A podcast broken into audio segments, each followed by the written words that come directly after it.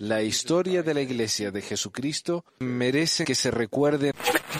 Pesquisas. Mormonas.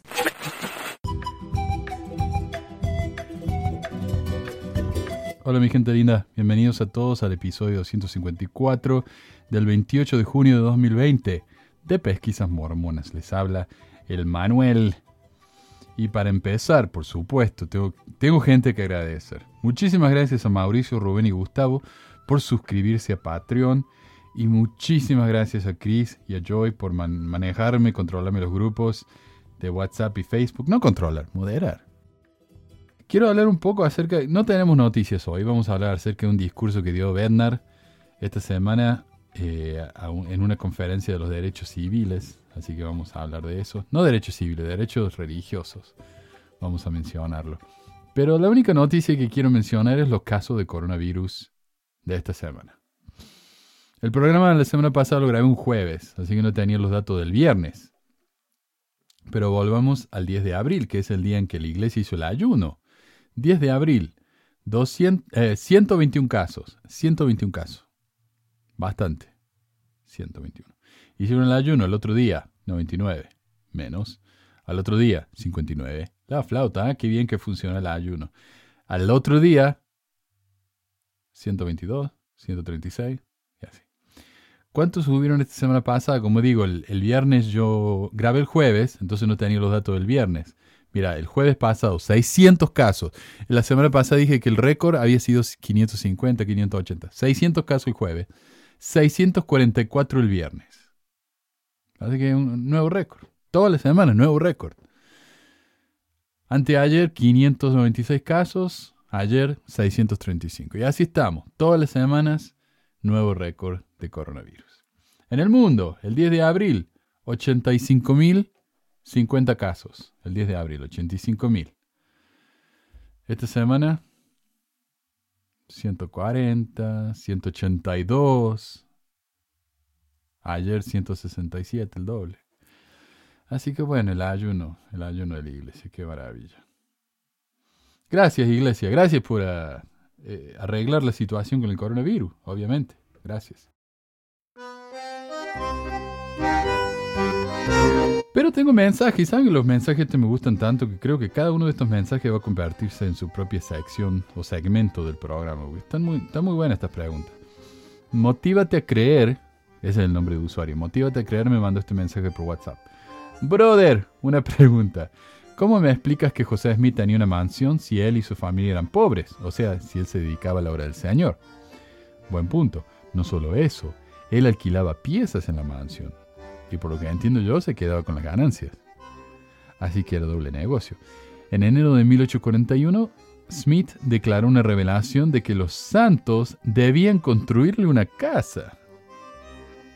Según Doctrina y Convenio 124, 56, 63, dice, ahora os digo, en cuanto a mi casa de huéspedes que os he mandado construir para el alojamiento de forasteros, edificadla a mi nombre.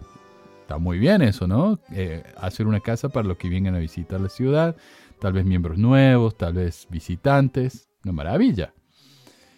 Y dice, y lleve sobre ella mi nombre, y haya lugar en ella para mi siervo José y su casa. de generación en generación. Porque he confirmado esta unción sobre su cabeza, a fin de que su bendición también sea sobre la cabeza de su posteridad.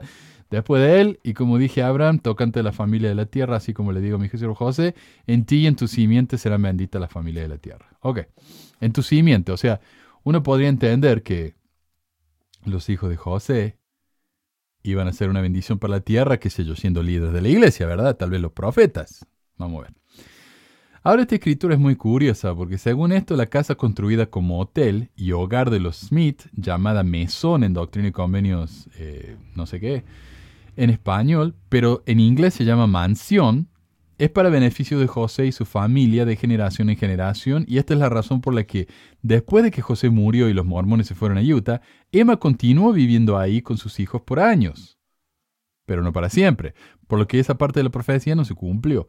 Otra cosa, muchos mormones me dicen que lo dicho por José, que su nombre sería usado para bien y para mal, es una prueba de que era un profeta. Porque ¿a quién se le ocurriría decir algo así a menos que sea un profeta?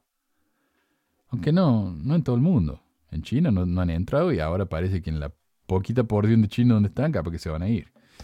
Aunque según Doctrina y Convenio 124-58, los hijos de Smith serían una bendición para la tierra, pero todos, cada uno de ellos, abandonaron la iglesia y abrieron sus propias ramas, lo que hoy los mormones consideran una rama apóstata de la iglesia verdadera de José. ¿Qué nos dice eso sobre su capacidad profética? Continuando. Por consiguiente, hay lugar en esta casa para mi siervo José y para su posteridad después de él, de generación en generación, para siempre jamás, dice el Señor. Y sea el nombre de esta casa el mesón de Nabú, y sea una habitación deleitosa para el hombre, y un lugar de reposo para el fatigado, perdón, para que contemple la gloria de Sión y la gloria de esta, su piedra angular, al fin de que también reciba el consejo de aquellos a quienes he puesto para que sean como plantas de renombre y como centinelas en sus muros.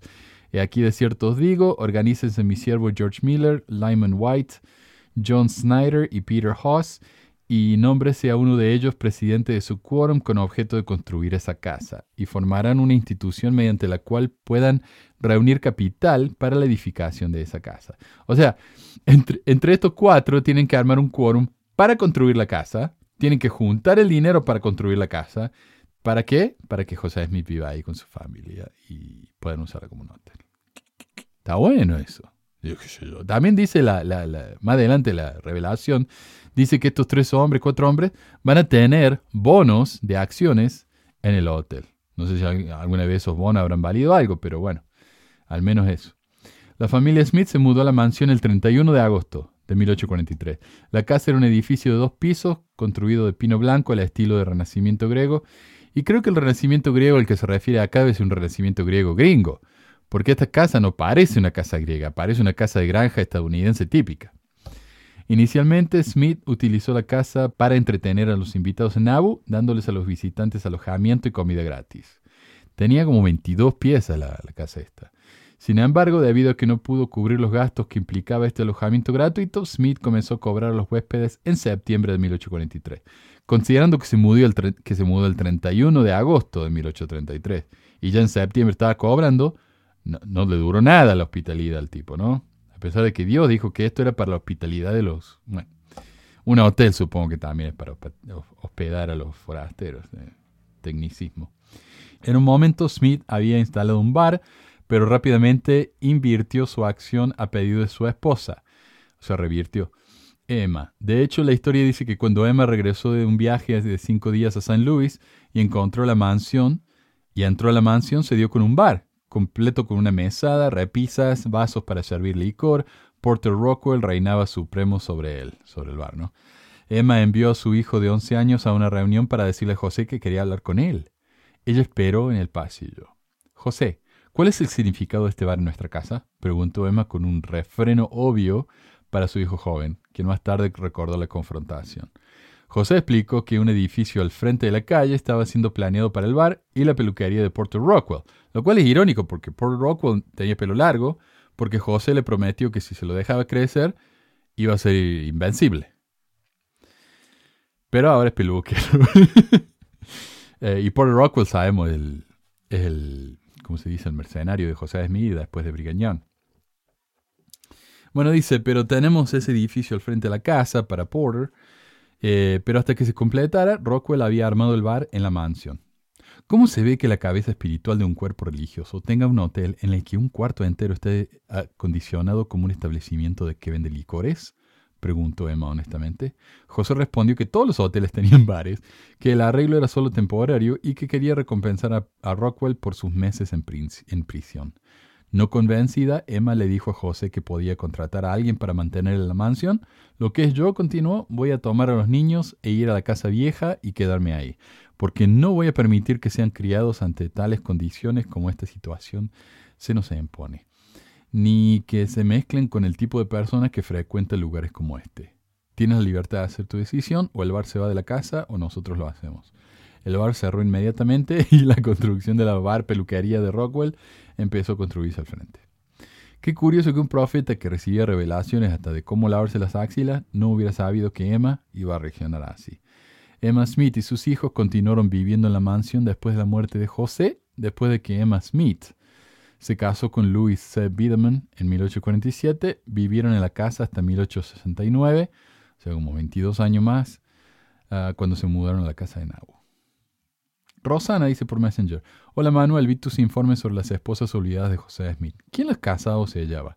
Tal vez me puedas contestar, es un debate con mi esposo. Bueno, cada caso era diferente, Rosana. Los primeros en enterarse de la poligamia fueron los miembros del quórum de los doce, incluso antes que su propio hermano Hiram, quien eventualmente se convertiría en un fuerte apologista y defensor de la práctica. Por eso eh, es por lo que los doce fueron quienes usualmente sellaron a José con sus esposas. Uno de los problemas con esto es que no hay registros en las minutas de la mayoría de los matrimonios de José, sino que nos enteramos más tarde por testimonios de las esposas o por personas que estuvieron presentes. Pero no hay formularios oficiales de muchos de estos sellamientos que provean fechas, lugares, selladores, etc. Por eso también es, que es imposible saber con certeza el número de las esposas de José, y por eso el apologista mormón y experto en la poligamia de José, Brian Hells, piensa que tuvo entre 30 y 40. El sitio de la iglesia no ayuda y simplemente dice que tuvo varias. Por ejemplo, Almera Woodward Johnson fue sellada a José por su hermano Hiram. Eliza Partridge fue sellada a José por Heber C. Kimball. Mary Rawlings fue sellada a José por Brigham Young. En casos como el de Fanny Alger, no hay registro de que nadie los haya sellado, y la evidencia parece mostrar que no hubo ningún tipo de ceremonia entre los dos antes de que Emma los encontrara juntos, los encontrara juntos en el granero, haciéndolo innombrable. Pero en mi opinión, el caso más triste tiene que ser el de Sarah Ann Whitney, cuyos padres, el obispo Newell K. y Elizabeth Ann Whitney, quedaron choqueados cuando José les pidió la mano de su hija, al punto de que José recibió una revelación específica para Newell, lo que nunca había pasado antes y nunca pasó después. Verdaderamente, así lo dice el Señor a mi siervo Newell K. Whitney. Lo que mi siervo José Smith les ha dicho saber a ustedes y a su familia, y lo que les han aconsejado, es justo a mis ojos, y será coronado sobre sus cabezas con honor e inmortalidad, y vida eterna para toda su familia, tanto vieja como joven. Debido al linaje de mi sacerdocio, dice el Señor, será sobre ti y sobre tus hijos después de ti, de generación en generación, eh, en virtud de la santa promesa que ahora te hago a ti, dice el Señor. En otras palabras, el Señor tuvo que dar una revelación para el obispo Whitney, o el papa de la Sara, diciéndole que las cosas que José le enseñó estaban bien. Y no solo eso, sino que su familia entera iba a ganarse la salvación. Pareciera entonces que los hechos, la fe, la rectitud, etc., no cuentan cuando uno es pariente del profeta. Cuando finalmente sintieron, José le pidió a Newell que lo sellara a él y a su hija, lo que me parece tan cruel. Porque primero él estaba choqueado con esto y después dice José, no, no, está todo bien. Ah, y me vas a tener que casar. En mi opinión, este tipo de, actitud me demuestra a mí que la, la poligamia de José, más que eh, para satisfacer su hambre sexual, era para satisfacer su ego. ¿No? O sea, él, iba y le decía a, a, una mujer, eh, Dios dice que te cases conmigo, pero en secreto no le puedes contar a nadie. Entonces decían, no, bueno, está bien. O le iba a un hombre y le decía, me tengo que casar con tu hija. O me tengo que casar con tu esposa, como hizo con C. Kimball. C. Kimball lloró por días estaba tan deprimido el pobre que, no sé, quería morirse. Tan horrible era la revelación de José Smith. Hasta que al final le dijo que sí, porque era lo que Dios quería, ¿verdad? Entonces José vino y le dijo, no, era una prueba, era tu prueba abrámica. Te agradezco mucho, eh, has demostrado que soy una gran persona, pero no, no, en realidad no quiero a tu esposa. Lo que yo sí quiero es a tu hija. ¿Y quién era la hija de Heber Kimball? Helen, Helen Marr la niñita de 14 años con la que se casó José. Entonces dicen, ah, pero Ellen Mar tenía el permiso de los padres. Y bueno, sí. Pero para el padre era mejor que José se casara con la hija y no con la esposa. O sea, era toda una manipulación, una manera de, inflarse el ego. Eso me parece a mí. Casi todo lo que hacía José era para, para inflarse el ego. Hizo que la gente le construyera una mansión. Le juntara la plata y después le construyera una mansión. Y bueno. Eh, y esta es la misma familia, los, los Whitney, a la que José le mandó una carta cuando estaba huyendo de la ley, pidiéndoles que vinieran a visitarlo cuando Emma estuviera ausente. Porque cuando ella no está, dijo José, hay seguridad. María me dice en YouTube, buen día Manuel, no entendí eso de que Emma hablaba lenguas. ¿Eran angelicales? ¿Y las hablaba en la iglesia o antes de pertenecer a la iglesia en otra religión? Bueno, mira María, según el sitio de la iglesia, el hablar en lengua se menciona en revelaciones dadas a José Smith como uno de los muchos dones del Espíritu que siguen a quienes tienen fe en Jesucristo. Los primeros santos de los últimos días experimentaron este don, en, este don en dos maneras. La primera, hablar o cantar en un idioma desconocido, a veces recibe el nombre de glosolalia o inventa boludeces. Se cree que esta forma de expresión espiritual tuvo su origen en la época de Pablo y solía seguirse, seguirle una interpretación inspirada. O sea, alguien venía y estaba jábala, jábala, jábala, y el otro dice, el hermano acá acaba de decir que me donen más dinero. La segunda manera en que los miembros de la iglesia experimentaron el don de lenguas fue al predicar el Evangelio en un idioma extranjero para el hablante, pero familiar para sus oyentes. Y es lo que dicen hoy, cuando los misioneros aprenden un idioma después de, estudiarlo por tres meses, no sé qué, dos meses, y después ir y, y hablarlo todos los días, todo el día, dicen, ah, ¿vieron? Don de lengua. Entonces mi chiquito de 6 años que aprenden a hablar, porque yo le hablo en español todo el día, ahí en la escuela, eh, ¿dónde lengua? O tal vez se llame eh, naturaleza humana. Puede ser. Pero ¿dónde lengua? Ok. Esta práctica conocida como xenoglosia, o estudiar un idioma extranjero, se manifestó el día de Pentecostés cuando los antiguos discípulos de Jesucristo hablaron de manera milagrosa en lenguas extranjeras, dando a conocer así el Evangelio gentil. Y creo que hablé acerca de quién era, uno de los mormones tempranos que fueron a China cuando hablé del templo de Shanghái. Eh, fueron a China y quisieron predicar, pero se tuvieron que volver al par de meses porque no pudieron aprender el idioma. Ah, Dice, bueno, durante una reunión que tuvo lugar en 1835, Elizabeth Ann Whitney, la mamá de la, de la Sara, recibió una bendición del patriarca de la iglesia, José Smith padre, en la que se le prometía el don de cantar de manera inspirada. Whitney se levantó durante la reunión y empezó a cantar en un idioma desconocido. Lleno del Espíritu Santo, Parley Pratt interpretó la canción para el resto de los presentes. En tiempos pasados vivió un hombre, comenzaba la canción en un jardín apacible. Ah, no sé si era la melodía, pero bueno. Eh, donde bellas flores florecían inmortales y despedían un rico aroma. He aquí su nombre era Adán. ¿Se imaginan si las flores eh, florecen inmortales? Va a llegar un punto en que está, todo cubierto en flores. Va a ser medio, complicado, además si uno tiene alergia, es una pesadilla. José padre creía que Whitney había cantado en el idioma puro del cielo.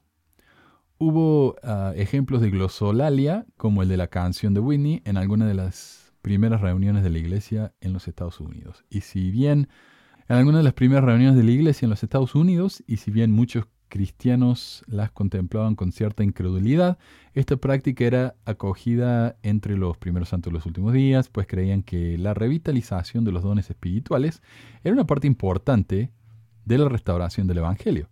Brigham Young consideraba el hablar en lenguas como una experiencia espiritual electrizante y una parte importante de su conversión. La glosolalia siguió siendo una parte importante en la adoración entre los santos de los últimos días durante el resto del siglo Si bien esta práctica declinó gradualmente en el tiempo y desapareció a comienzos del siglo XX. Claro, hoy ya no se hace. Pero lo que yo he aprendido eh, estudiando muchos videos de evangélicos que todavía hacen eso, no sé si pedan pentecostales, parece que son evangélicos. Eh, he aprendido, por ejemplo, que el artículo el en, en lenguaje adámico es ajala. Y, por ejemplo, comer es ajala. Y pizza es ajala. Entonces, él come pizza es ajala, ajala, ajala. Es muy, es muy, es muy conveniente. ¿no? Parecido al idioma de Chewbacca también. Amanza, ¿quién amanza? Estoy avanzando. Camananza. Y me chiquito de Mamá cueve a fin muere a ti,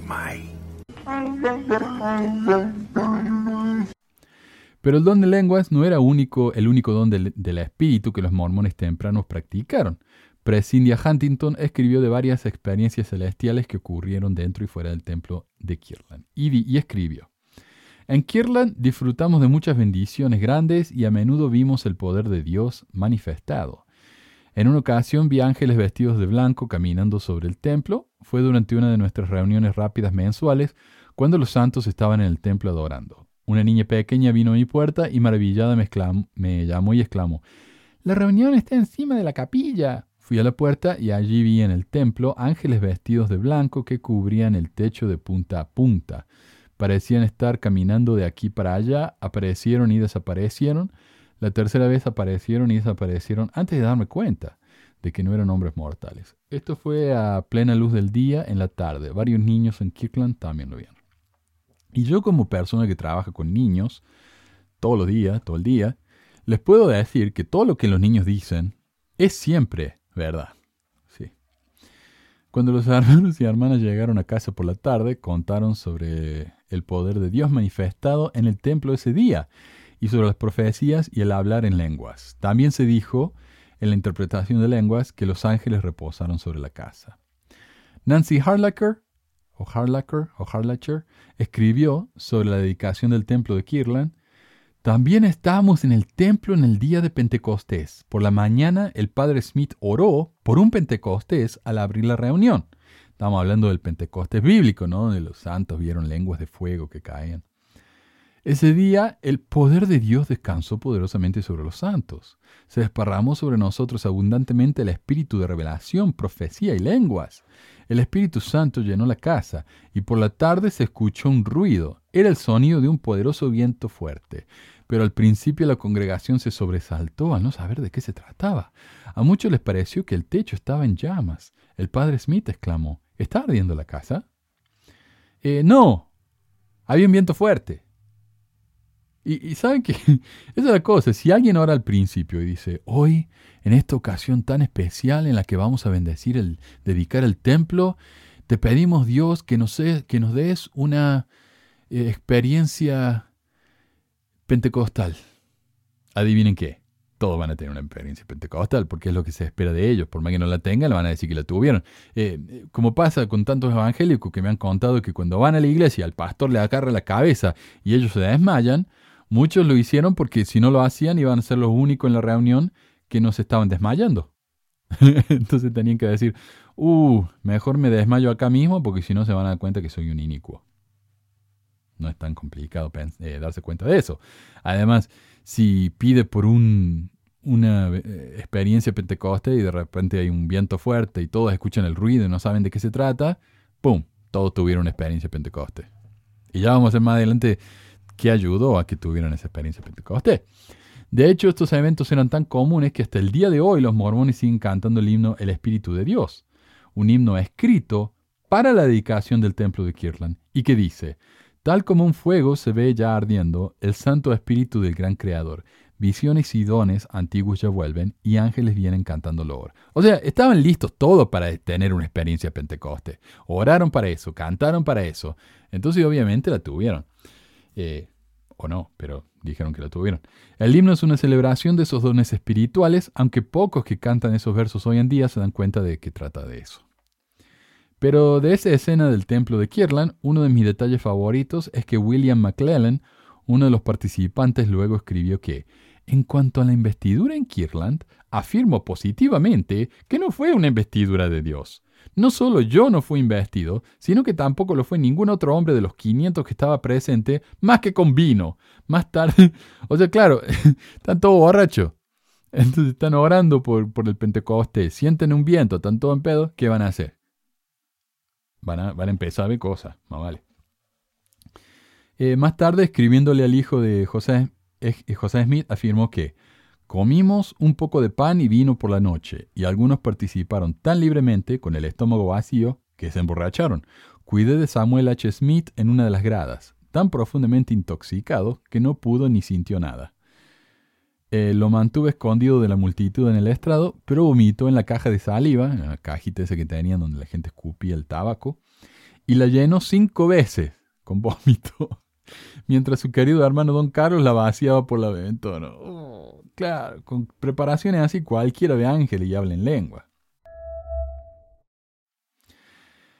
Esto es algo llamado el síndrome del esclavo. un texto curioso que me envió José Antonio, me pareció muy interesante, Eh, José Antonio dice, te escribo solo porque leí un post por ahí que me hizo pensar mucho en los pobres misioneros. Incluso me sentí triste por mí mismo porque yo fui un misionero también. Al, verlos que en estos días donde los contagios de COVID-19 son alarmantes, los pobres misioneros están en el campo misional. Y es que no tienen opción. Claro, como digo, ahora estamos nueva semana, nuevo récord en casos de COVID y yo los veo a los misioneros acá en la calle. Eh, sin máscara. Al verlos que en estos días donde los contagios por COVID-19 son alarmantes, los pobres misioneros están en el campo misiones. Y es que no tienen opción. En la iglesia es, es cultural programar desde niños a los jóvenes que vayan a una misión, que ellos o sus familias tienen que costear. Cuando regresan, si les va bien, la iglesia les da un préstamo del Fondo Perpetuo para la Educación. Pero no es gratis, es una deuda por la cual pagan intereses. Los que viven lo que viven los jóvenes miembros de la iglesia es totalmente relacionado al llamado síndrome del esclavo satisfecho. Este es el motivo de mi mensaje. Ya escribe, síndrome del esclavo. Eh, síndrome del esclavo. El concepto de esclavo satisfecho es un conjunto de síntomas que representan algunas personas que a pesar de vivir una vida objetivamente miserable, eh, parecen estar no solamente resignados, sino que agradecidos por sus circunstancias. Y como ya dijimos, cada vez que hacen una encuesta en Provo para saber cuántos están felices, todos dicen que son felices, entonces Provo siempre es la ciudad más feliz del país, a pesar de que tienen nivel desproporcionado de uso de antidepresivos y de suicidios. Una cosa no se entiende si la otra es verdad. Pero claro, ellos son los más felices porque tienen que decirlo. Tienen que decir, no, para mí ah, hacer todo lo que hago eh, me trae mucha felicidad. Ah, pero muchas mujeres sí, que por tantas décadas, sí, no, no siglos, han estado en la casa limpiando, cuidando a los bebés y diciendo que estaban felices, cuando en realidad no. Y de eso se trata la película eh, de Starford Wives o las esposas de Starford. Si no lo han visto, yo se lo recomiendo realmente. Porque esas son las mujeres que tienen que sonreír y aparentar, pero la vida es una pesadilla. Eh, bueno, no es eso nada más, pero véanla realmente. Un concepto eh, muy inteligente, ¿no? Clever, ¿cómo se diría? Gracioso e inteligente, no sé. Dice, porque en lugar de luchar y hacer algo al respecto para mejorar la calidad de su situación, la aceptan y se conforman, de manera que ni buscan el cambio ni aspiran a tener el trato que se merecen en realidad. Un ejemplo claro son los misioneros de la iglesia, cuyas familias a duras penas costean la misión, recibiendo una miserable suma de dinero al mes que apenas alcanza para cubrir sus necesidades más básicas situación que los lleva a depender de la caridad de los miembros del barrio al que se les asignen. Todo esto acompañado de un aislamiento social e impuesto que les impide distraerse de la labor para la que son entrenados y ocupados durante año y medio de sus vidas en el caso de las mujeres y dos años para los varones. Y es verdad eso porque eh, recuerdo que en mi misión nos despertamos, no bañamos, bueno, orábamos, no bañamos, estudiábamos individualmente, estudiábamos como compañeros, desayunábamos, salíamos, eh, a buscar gente, volvíamos, almorzábamos, estudiábamos individualmente, estudiábamos como compañeros, volvíamos a salir, llegamos a la noche, estudiábamos como individuos, estudiábamos como compañeros, nos íbamos a dormir. Ese era el día. No, no teníamos tiempo para mirar las noticias, no se nos permitía mirar las noticias, leer un diario, leer algo que no fuera de la iglesia, escuchar música, nada, nada, nada. Todo centrado en la iglesia. Y los días libres, entre comillas, el día de preparación era nada más que medio día, no, ni siquiera es un día entero, medio día, y en ese día que hacemos, en ese medio día que hacemos, eh, podemos salir a jugar fútbol, qué sé yo, con los otros misioneros, puede ser, pero ese es el día que teníamos para escribir cartas a la casa, para lavar la ropa, para hacer todas esas cosas que no teníamos tiempo durante el resto de la semana porque estamos trabajando todo el día. Dice, ¿y qué decir de la disciplina, disciplina, militar a la que son sometidos para ejecutar un trabajo de campo no remunerado desde las primeras horas de la mañana hasta ya entrada de la noche? Lo que los convierte en mano de obra gratuita y explotada para vender de puerta en puerta un producto llamado iglesia, en busca de nuevos clientes dispuestos a pagar una membresía mensual una vez bautizados. Estas esta satisfacción paradójica propia del neurótico adaptado no reflexiona acerca del futuro y reduce la complejidad de la vida a la satisfacción inmediata de la rutina diaria. Aunque muchos contemplan esta filosofía de vida del carpe diem como una muestra loable de adaptación y de optimismo, lo cierto es que es una forma de autoengaño. La trampa cognitiva radica en el que el esclavo satisfecho, en este caso el misionero de la iglesia, aumenta progresivamente su aceptación resignada de su condición de esclavo, una condición que en base al aquí y a la ahora termina por pasar inadvertida por el propio individuo. Uno podría responder que sin duda alguna lo peor de la vida del esclavo es desde luego la explotación constante y el trato degradante que supone su condición de esclavo. Sin embargo, habría otra posible respuesta. Lo peor que le puede pasar a un esclavo es sentirse satisfecho, afortunado y hasta agradecido de la misión que le ha tocado vivir, servir y del trato que recibe. Y esto yo lo veo, por ejemplo, yo trabajé en un restaurante que se llama Café Río. Yo era de los pocos ahí que hablaba en inglés, así que tomaba las órdenes por eh, los pedidos por teléfono. Y nuestro dos de los supervisores, el dueño era un gringo y dos de los supervisores eran latinos, no voy a decir dónde. Pero ese poquito poder que tenían se les iba a la cabeza. Y claro, estas personas le decían, oh, vas a ser supervisor. Entonces, como al ser supervisor, ellos tenían autoridad sobre otra gente, eh, no les pagaban nada, le pagaban apenas poquito más que nosotros, trabajaban mucho más que nosotros, tenían más responsabilidad que nosotros, pero le dieron ese título, entonces ellos se sentían tan agradecidos que se convirtieron realmente en esclavos agradecidos. En vez de buscar algo mejor, en vez de eh, tratar de hacerle entender a los dueños que un poquito más de dinero les vendría bien, y eh, por tanto trabajo extra. No, ¿qué hacían ellos? Se la, se la agarraban con nosotros y decían, eh, nos retaban, nos trataban mal. Se le había ido el poder a la cabeza, honestamente, a pesar de que eran básicamente iguales que nosotros. Pero entonces, no solamente el esclavo agradecido, creo que así se dice, ¿no? Eh, está feliz por su situación, sino que ahora se cree en una situación superior a la de los demás como misionero. En la iglesia los misioneros son, eh, son alabados, son una figura eh, intocable. Los obispos, esos pobres hombres que trabajan 20 horas a la semana, eh, no pueden ver a su familia porque trabajan tanto para la iglesia. Ellos también son esclavos agradecidos. Se creen mejor que el resto, algunos, ¿no? Eso es lo que se llama el dominio injusto. Muchos no, pero muchos sí. Y la gente los ve como los sajes del barrio, los sabios, ¿verdad? Tema de hoy. Bernard y la libertad religiosa. Recientemente el elder Bernard dio un discurso para la Conferencia de Libertad Religiosa de la Escuela de Leyes eh, J. Ruben Clark de BYU. Y, para agregar una cosita, un detallito, aquello que hablamos la semana pasada acerca de la estatua de Brigham Young y, y el nombre del edificio de Smoot, hablemos de quién era J. Ruben Clark. O sea, la escuela entera de derecho de, la, Facultad de Derecho en la Universidad BYU se llama J. Ruben Clark.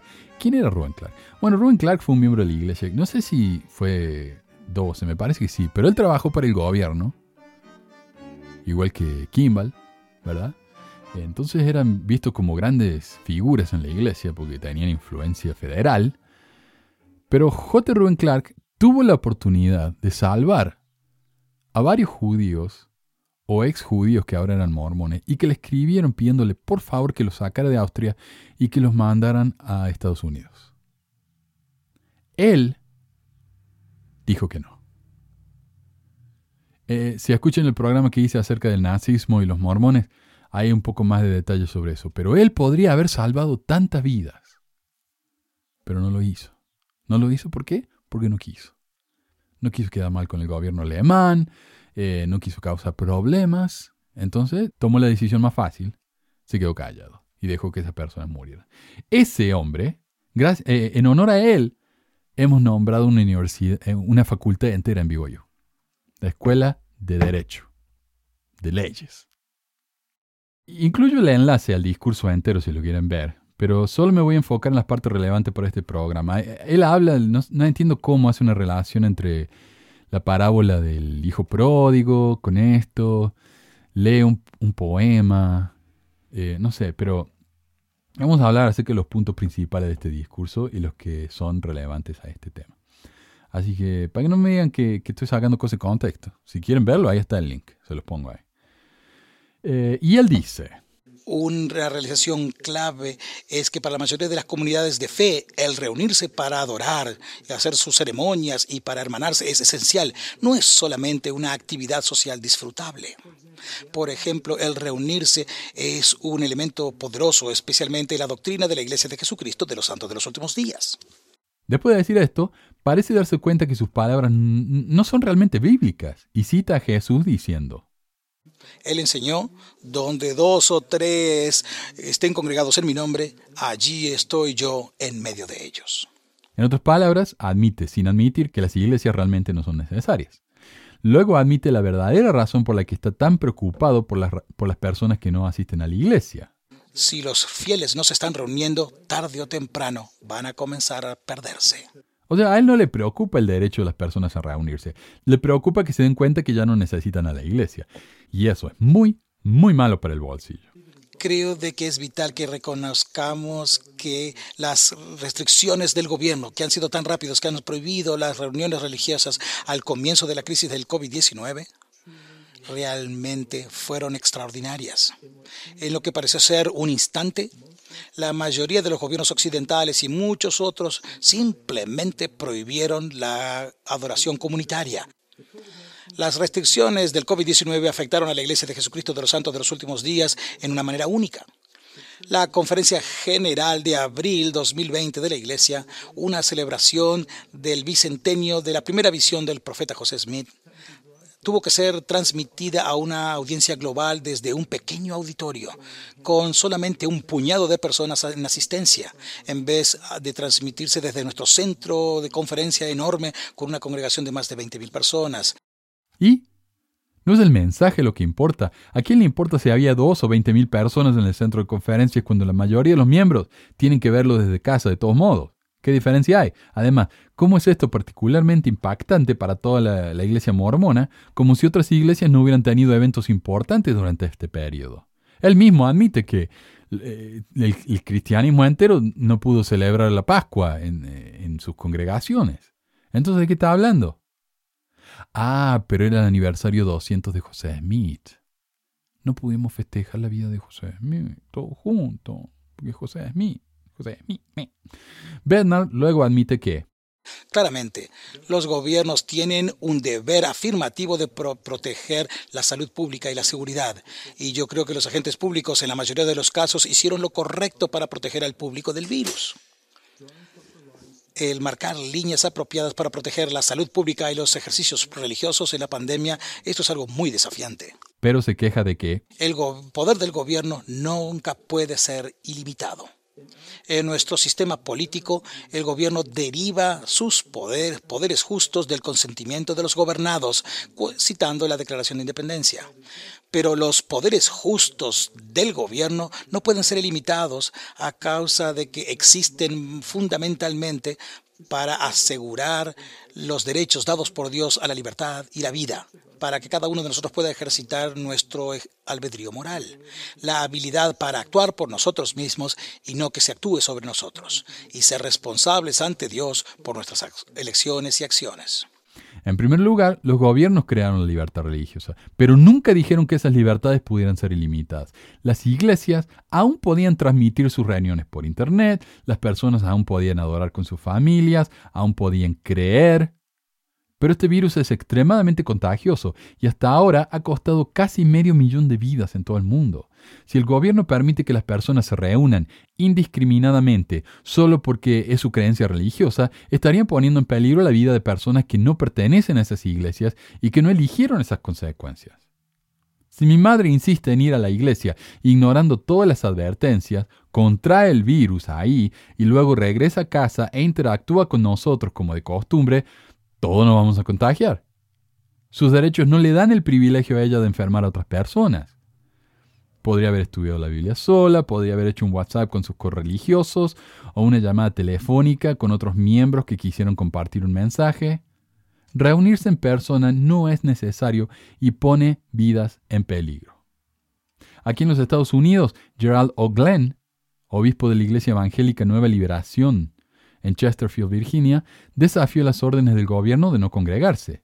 Él había predicado, Creo firmemente que Dios es más grande que este temido virus, y que mantendría su iglesia abierta hasta que esté en la cárcel o en, el hospital. Y agregó, soy esencial, soy un predicador, hablo con Dios.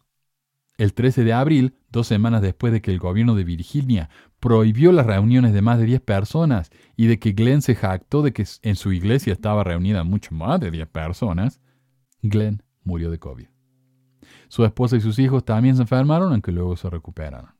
Entonces sí, las creencias religiosas están protegidas por la Constitución de los Estados Unidos y por muchas otras constituciones en todo el mundo.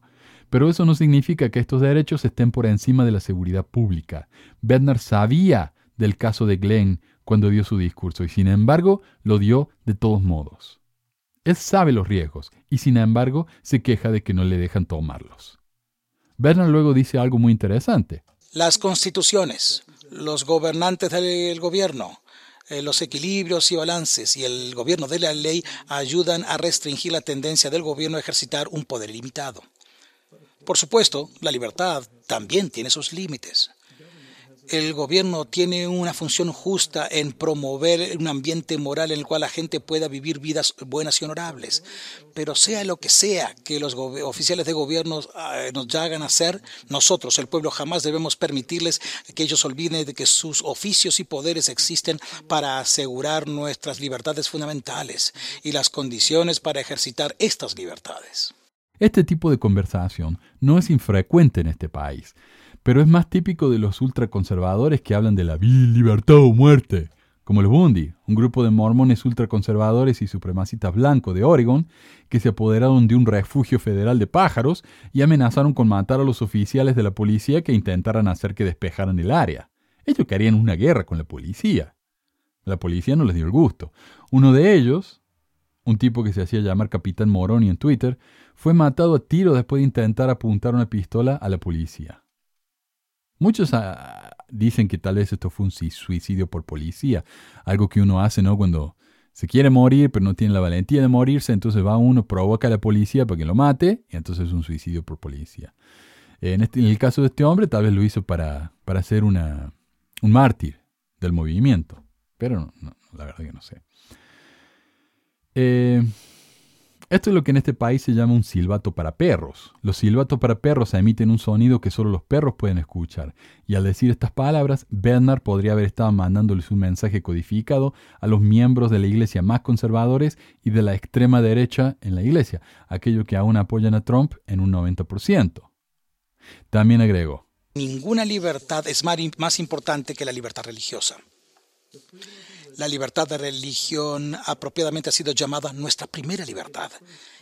Es primera no solamente por su ubicación como el primer derecho en la primera enmienda, sino también por a causa de la importancia primordial que tiene con el respeto de la libertad personal de cada individuo. ¿En serio? ¿Qué hay de la libertad a la vida? A no morirse. ¿Es eso menos importante que las libertades religiosas? Irónicamente, Bernard dice, las libertades religiosas es uno de los principios justos y sagrados subyacentes en la Constitución de los Estados Unidos.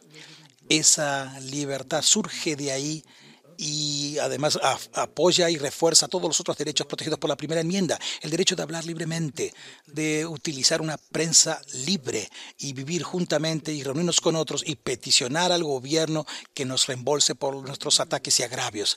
Chistoso, ¿no? Habla sobre cómo las libertades religiosas garantizan la libertad de prensa. Prensa libre. Cuando José Smith quemó una prensa porque pensó que sus libertades religiosas le daban el derecho de hacerlo. Y sin embargo, José terminó en la cárcel por hacer eso y sus vecinos estaban tan horrorizados por sus acciones que lo asesinaron. A pesar de los riesgos del COVID-19, las jurisdicciones norteamericanas declararon como esenciales a numerosos servicios relacionados a alcohol, animales, marihuana y otras preocupaciones. Pero a menudo las organizaciones religiosas y sus servicios fueron simplemente consideradas como no esenciales, aun cuando sus actividades podrían ser llevadas adelante de una manera segura. No estoy seguro de qué está hablando acá, pero la capacidad de comprar alcohol, el cual se puede comprar en los mismos lugares donde se compra el pan y la leche, no implica ni requiere reunirse en grupos. Cuidar de los animales no implica ni requiere reunirse en grupos comprar marihuana medicinal, la que en los lugares donde se considera una medicina es lo mismo que la capacidad de comprar cualquier otro medicamento, no implica ni requiere reunirse en grupos. Y por más que yo quiera comprar medicina recreacional, eso no implica ni requiere reunirme en grupos. Además, ¿qué onda con el Bernard que compara a cuidar a los animales con tomar drogas o alcohol? ¿Qué, le pasa? O sea, lo, mordió un perro de chico y quedó traumado, no sé. Pero bueno, eh, esta comparación es estúpida, es irrelevante y no prueba lo que él cree que prueba. Bernard no parece estar en contra de reunirse en grupos por otras razones, pero parece estar en contra del cuidado de los animales y de poder comprar cosas para sobrevivir. Luego trata de aclarar diciendo que no está siendo extremo, pero se contradice a sí mismo. De ninguna manera estoy diciendo de que las libertades religiosas deben ser ilimitadas en medio de una pandemia.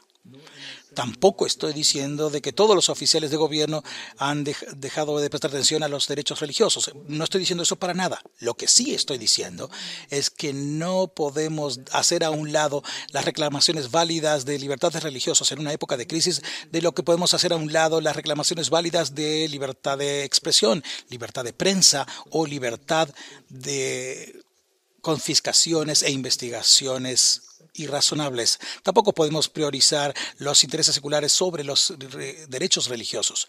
Una crisis de salud no debería ser una excusa para que haya una crisis de la libertad religiosa. Una vez más, esos derechos no implican ni requieren reunirse en grupos, y nadie impide que las personas religiosas crean y dado que Bernard aquí no está eh, explicando lo que quiere decir cuando habla de los supuestos derechos infringidos, es cuestión de adivinar lo que, lo que quiere decir. Y porque él está comparando la libertad de expresión con los derechos religiosos. Yo puedo tener mi libertad de expresión desde mi casa. Lo estoy haciendo ahora mismo. Eso no, no impide mi libertad religiosa, no entiendo. Por ejemplo, las órdenes de un Estado impidieron que los sacerdotes católicos ungieran a sus parroquianos con aceite sagrado para realizar la extrema unción, aun, cuando ni el sacerdote ni el practicante estaban enfermos en cuanto a esto, y aun cuando ellos usaban máscaras y globes eh, y guantes, y aun cuando el aceite se aplicó con un hisopo. En el mismo estado, mi iglesia no fue autorizada a realizar bautismos, aunque se hicieran de las condiciones más seguras. En primer lugar, la transcripción de este discurso tiene muchas referencias. Si ustedes van al sitio de la iglesia van a encontrar que cada párrafo tiene como dos referencias.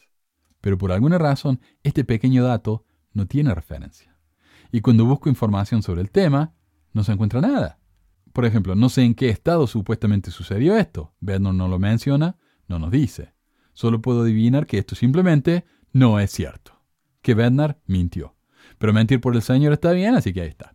Segundo, los bautismos pueden hacerse si se hacen correctamente. Por ejemplo, un padre podría bautizar a su hijo en una ceremonia muy pequeña en la iglesia y el agua podría drenarse inmediatamente después, pero a los mormones les gustan los grandes espectáculos, así que esto no es aceptable. Según todo lo que he podido encontrar en las noticias, los curas sí tienen permitido hacer unciones de últimos ritos si usan guantes y máscaras, y las iglesias sí pueden bautizar si los grupos son pequeños. Nada de lo que Bernard dice parece ser cierto, pero cuando uno tiene que hacerse la víctima, perseguida, y no encuentra razones válidas para quejarse, lo mejor es inventar cosas. Y quiero aclarar que, eh, que tal vez Bernard está diciendo algo verdadero acá, ¿no? Pero por más que busco y busco, no encuentro evidencia de lo que nos está diciendo.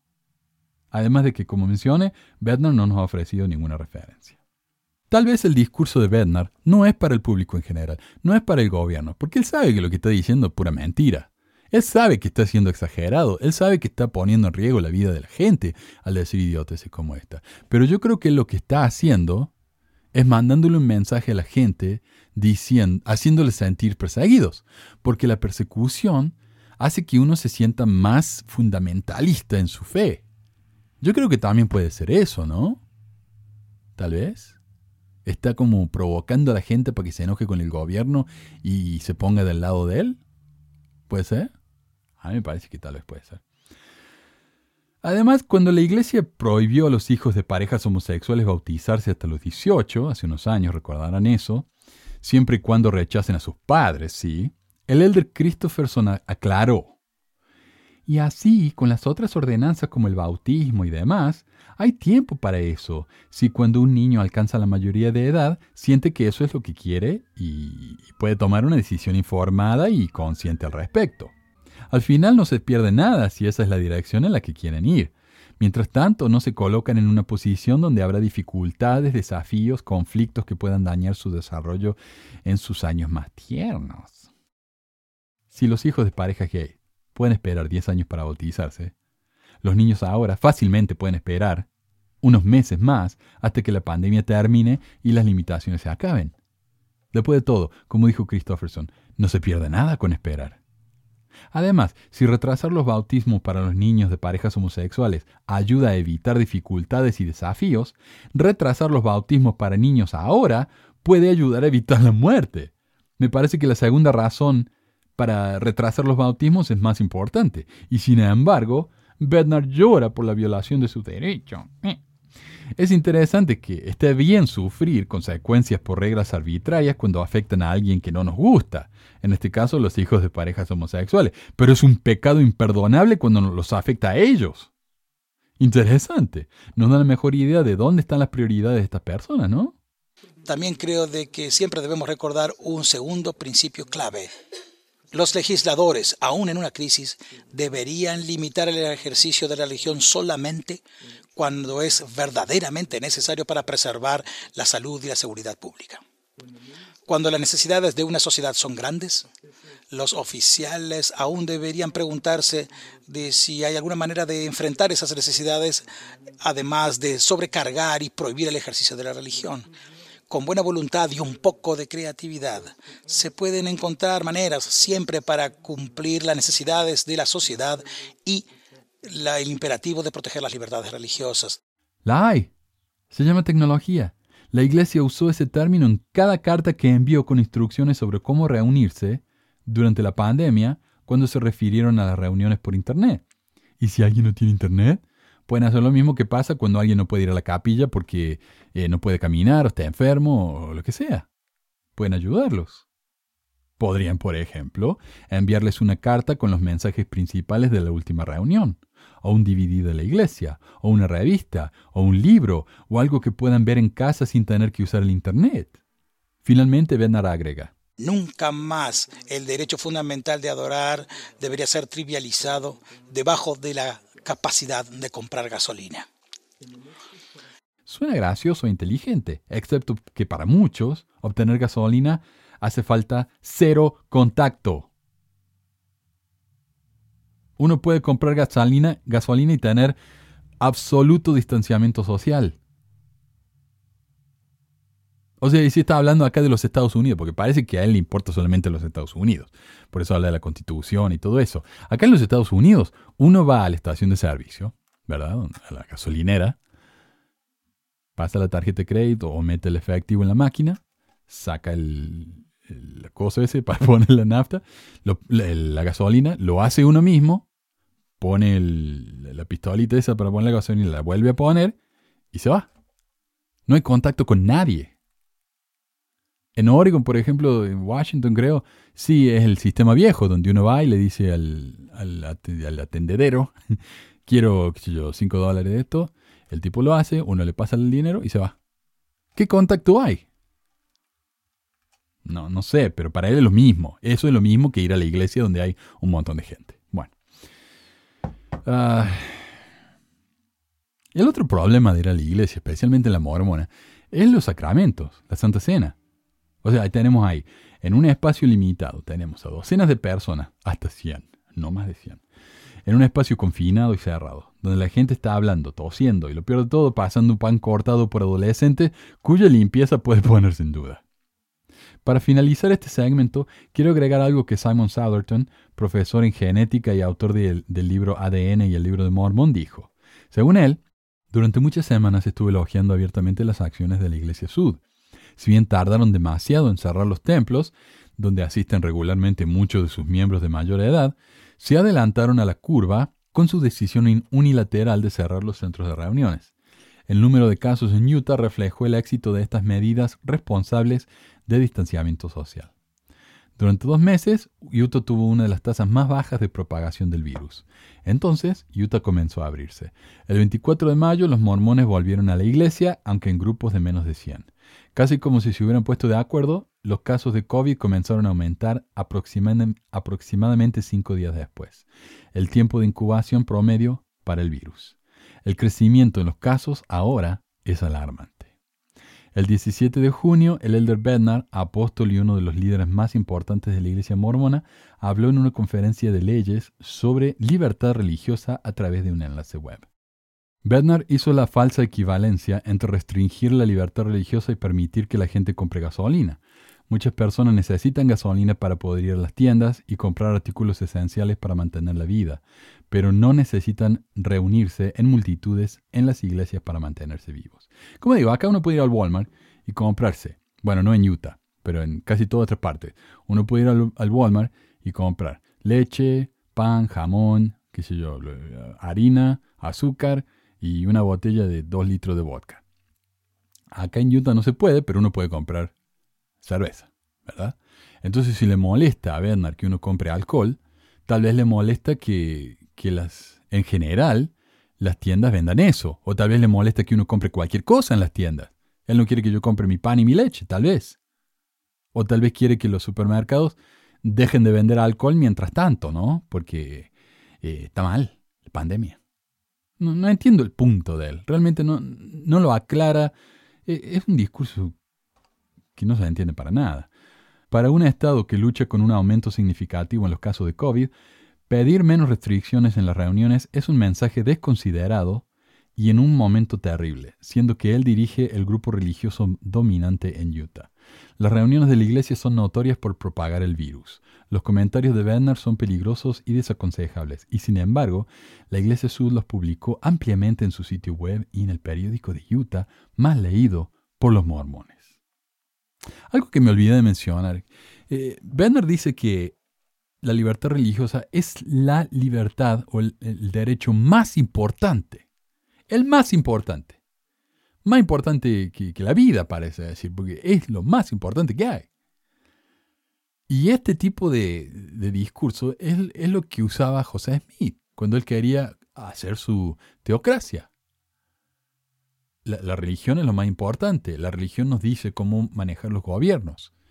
Los gobiernos tendrían que estar por debajo de la religión. Eso es una teocracia.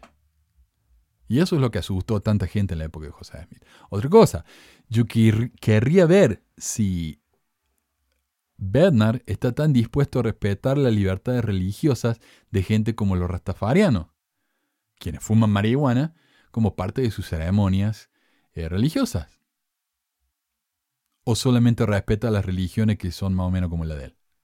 No sé. Dice, Bernard olvida que la mitad de la iglesia no vive en los Estados Unidos. A ellos no les importa lo que diga la primera enmienda y la constitución de los Estados Unidos en este momento. Lo único que la mayoría de los no estadounidenses saben acerca de la constitución de los Estados Unidos es que se utiliza para proteger el derecho de los estadounidenses a comprar armas semiautomáticas para que puedan disparar a sus compatriotas de maneras más eficientes.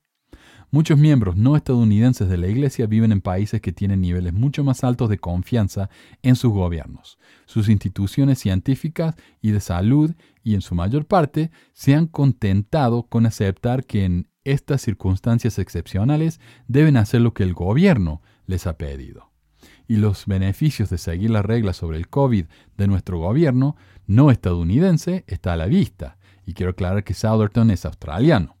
Yo sé que hay algunos líderes en el mundo que, son incluso peores que Trump.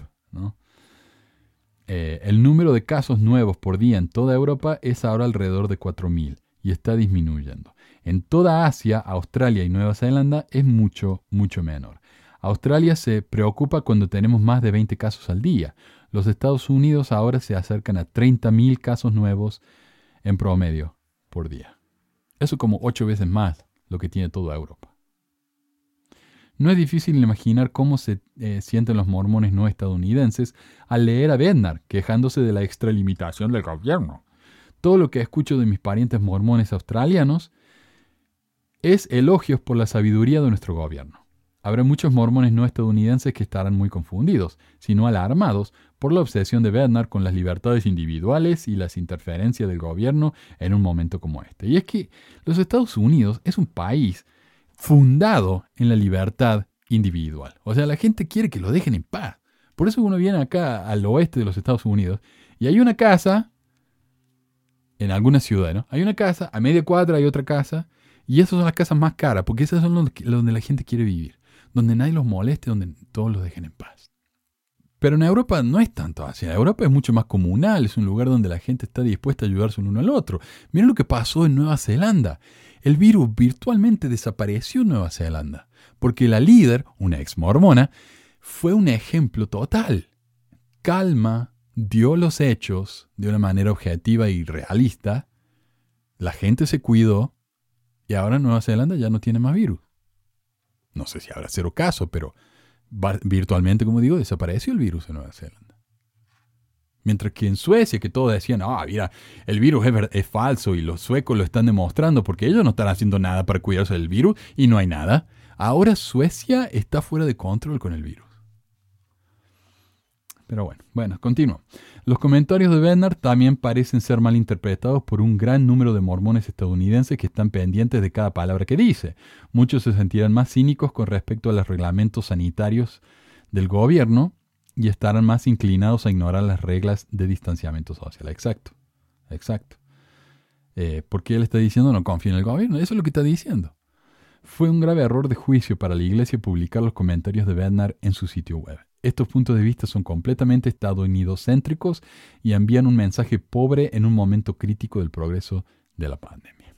Así que ahí está, nuestro gran eh, apóstol, profeta viento revelador, aconsejando a la gente o diciéndole al gobierno que no se metan con su religión, que dejen de decirle lo que tienen que hacer. Cuídense, mi gente. Ah, no escuchen a idiota como este. Cuídense, lávense las manos, usen sus máscaras no salgan tanto si no tienen que hacerlo y, cuídense. ¿ah? Así, así nos vemos la semana que viene. Pórtense bien, como dice mi papá, y nos vemos la semana que viene. Adiós a todos. Suerte.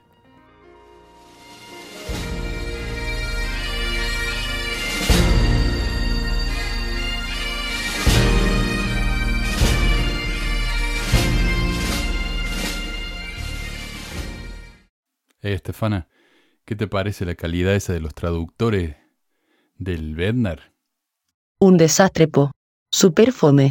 En donde aprendieron a hablar lo eso. Sí, yo sé, un desastre. Mira, eh, yo hago esto gratis en un estudiacito acá en, una pieza en mi casa, en, un termito. y luego mejor que ellos. Y eso que ellos tienen el discurso de Bernard. O sea, Bernard lo estaba leyendo, él sabía lo que estaba diciendo, así que podría haberse dado a los traductores para que lo, trabajar, ¿no? Sí, po. Y ese weón que sonaba como si hubiera corrido una carrera antes de traducir, estaba más agitado el Gil. Además, se la pasó tragando saliva. Era súper asqueroso el cabro. De la sociedad. de ninguna manera. de ninguna manera. Pero escúchate, este es mi favorito. Por supuesto que los santos de los últimos dientes Santo de los últimos dientes. Santo de los últimos dientes. Santo de los últimos dientes. Santo de los últimos dientes. Santo de los últimos dientes.